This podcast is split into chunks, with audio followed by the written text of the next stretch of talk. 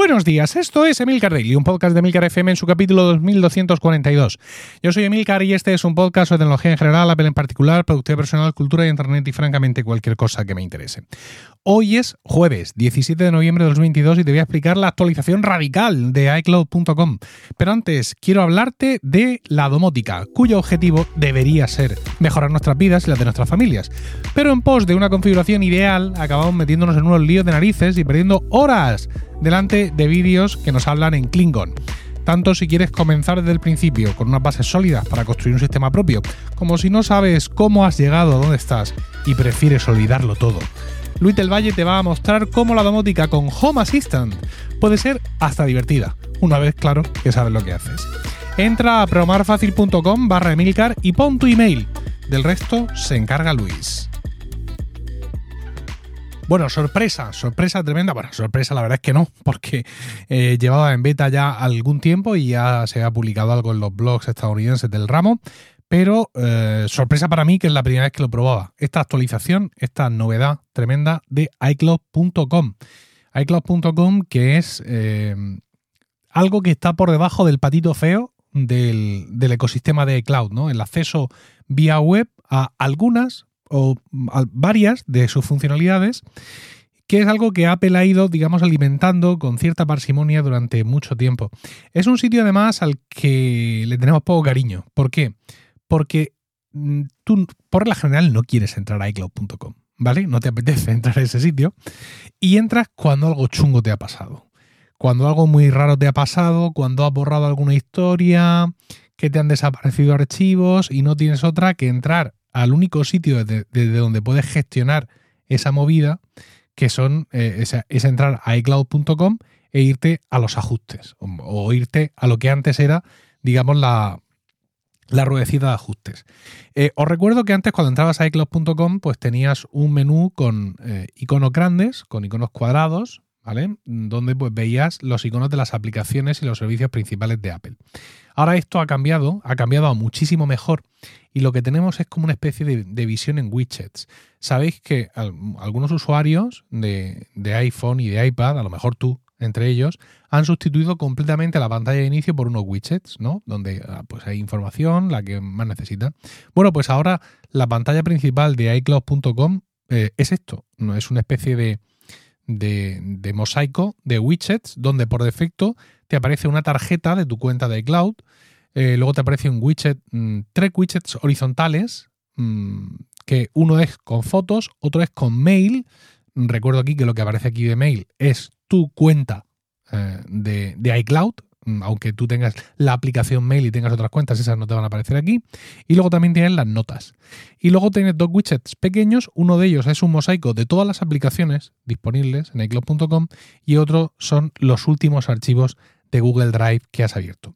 Pero esto no se queda así. Evidentemente puedes añadir, eh, puedes borrar los módulos que hay y puedes añadir otros, pues eh, de numbers, de pages, Mm, calendario, keynote, en fin, de, realmente de todo lo que hay disponible en, eh, en iCloud.com y por supuesto pues puedes cambiar el tamaño, puedes hacer, puedes hacer muchas cosas. Luego tienes eh, arriba a la derecha un botón de estos de puntitos, ¿vale? Que donde te va a enseñar todas las posibilidades que tenemos. Te va a mostrar todas las aplicaciones, que son las aplicaciones básicas de, de Mac OS y de iOS mail, contactos, calendario, fotos, eh, eh, iCloud Drive, notas, recordatorios, pages, numbers, keynote, buscar y news. Que esto es, el news publisher, que esto es como lo más sorprendente porque eh, evidentemente no lo tenemos disponible en España, pero sin embargo sigue apareciendo aquí, digamos, en el menú, en el menú principal sigue apareciendo, ¿no?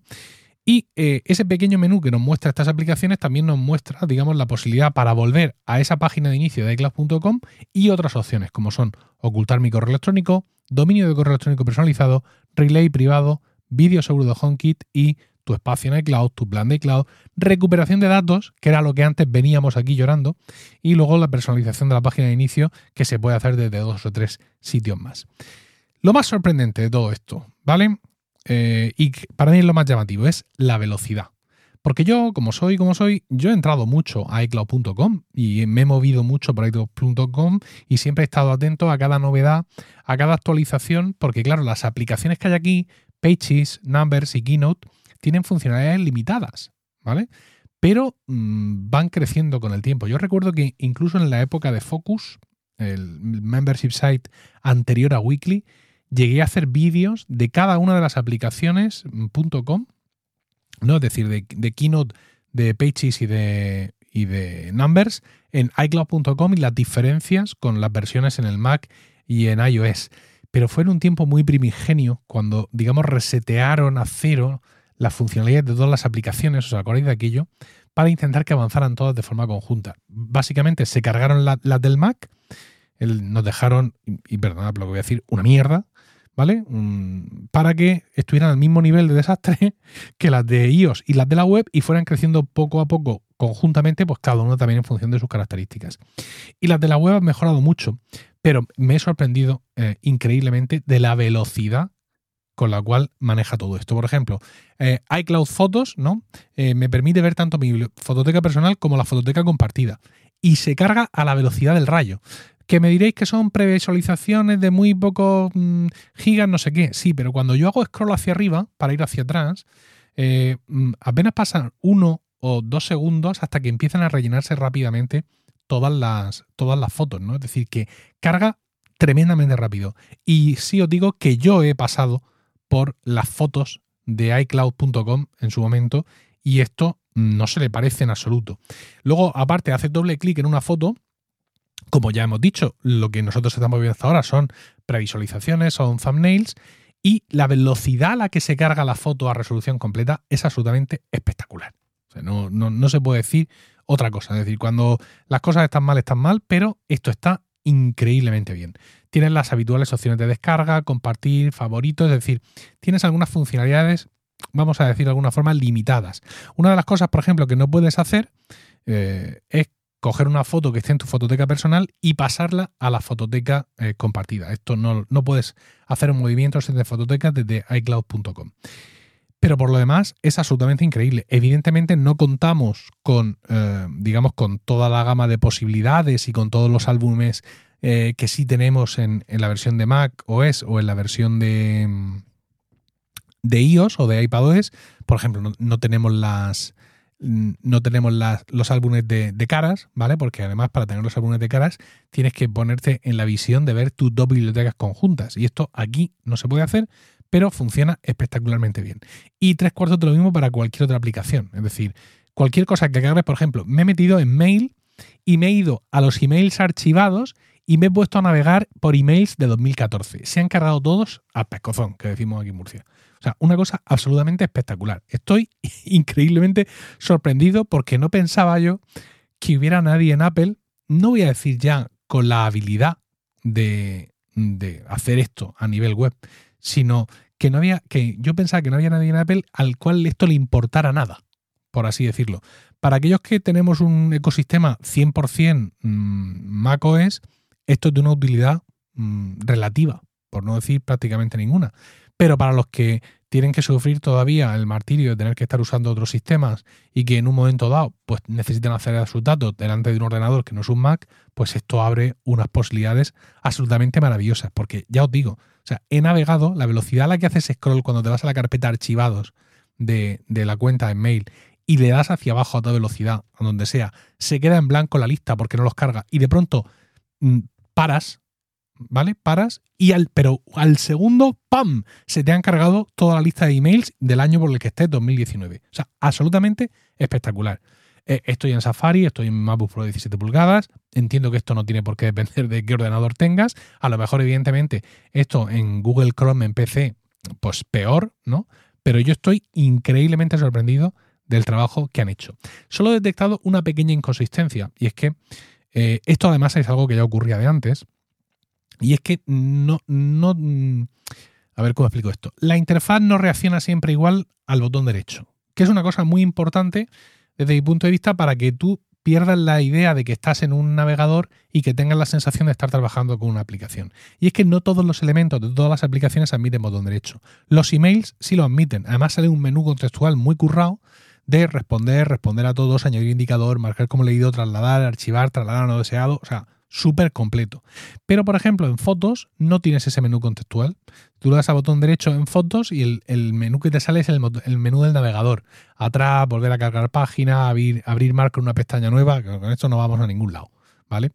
Y hay otras aplicaciones eh, que también te van a permitir el uso de un botón derecho con, información, digamos, eh, correcta, ¿no? Como por ejemplo eh, iCloud Drive, ¿vale? Con iCloud Drive, no, con iCloud Drive es uno de los con los que no puedes, pero eh, si hay otros, espérate que, que te lo digo, que lo tenía por aquí apuntado. Numbers, Pages y Keynote en el navegador de archivos. Eh, cuando haces botón derecho en, la primera pantalla que te sale, que es el navegador de archivos, sí te permite tener un menú botón derecho contextual propio de la aplicación, lo cual es muy curioso porque eh, eso digamos que tendría que ser como una especie de mini iCloud Drive insertado ahí. Entonces me llama la atención, que ah, por eso me habría equivocado, que, que sí te permite hacer ese botón derecho en, en, esas aplicaciones, pero que sin embargo en el propio, en el propio iCloud Drive no tengas ese botón derecho funcional eh, con, con, un menú contextual propio de la aplicación. Bueno, pequeños detalles, insisto, que tampoco nos tienen que, escandalizar. Yo os invito, por favor, a hacer eh, esto que os he dicho, que es entrar. Mm, a cualquiera de estas aplicaciones que tengáis un montón de información, fotos, lo que sea, y navegar rápido, darle caña para que veáis lo increíblemente rápido que eh, se carga. En la parte, digamos, más oscura, que recordatorios no te permite hacer nada. No te permite poner fechas, poner nada. Simplemente recordatorio y nota. Y punto. Y nada más.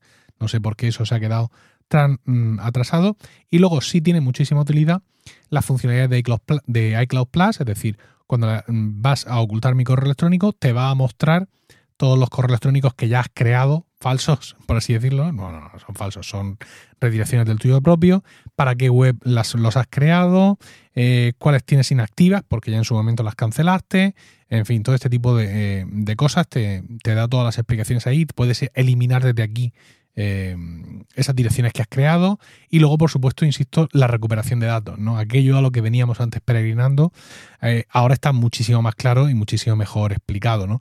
Por ejemplo, tienes eh, en restaurar contactos, tienes la fecha de las copias de seguridad de, de, tus contactos que puedes restaurar, exactamente igual con los calendarios y ya os digo, en general, una interfaz mucho más clara y, increíblemente, no sé si lo he dicho alguna vez durante el podcast de hoy, pero muchísimo, muchísimo más rápido.